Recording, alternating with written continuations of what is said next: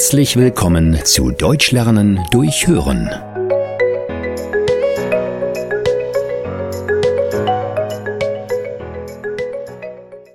Mülltrennung und Recycling in Deutschland.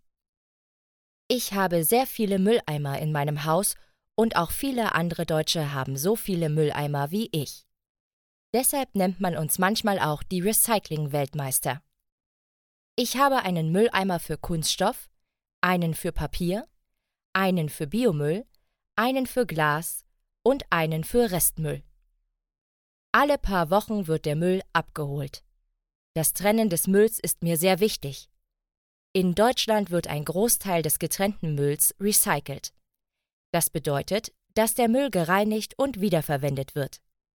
Doch leider wird auch viel nicht recycelt.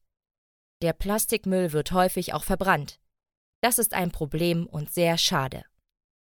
Außerdem gibt es in Deutschland auch Pfand. Dieser gilt auf alle Getränkeflaschen und Getränkedosen. Das funktioniert so. Nachdem man das Getränk ausgetrunken hat, bringt man das Material wieder zurück in den Supermarkt. Dort werden einem 25 Cent pro Flasche oder Dose erstattet.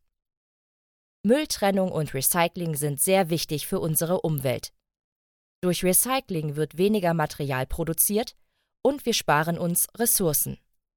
Gewissenhafte Müllentsorgung sorgt dafür, dass es immer weniger Müll in unserer Umwelt gibt. Vor allem Plastikreste im Wald oder im Meer sind ein großes Problem, das wir durch Mülltrennung und Recycling vermindern können.